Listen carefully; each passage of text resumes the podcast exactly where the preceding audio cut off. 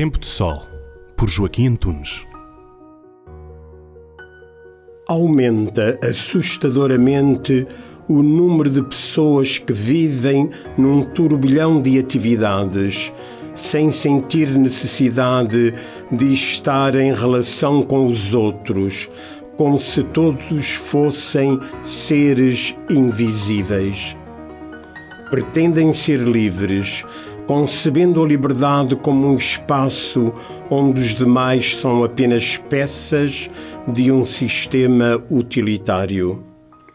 Se não se tem tempo para sonhar e saborear a vida, a liberdade é uma quimera e o seu deleite um vórtice de nada.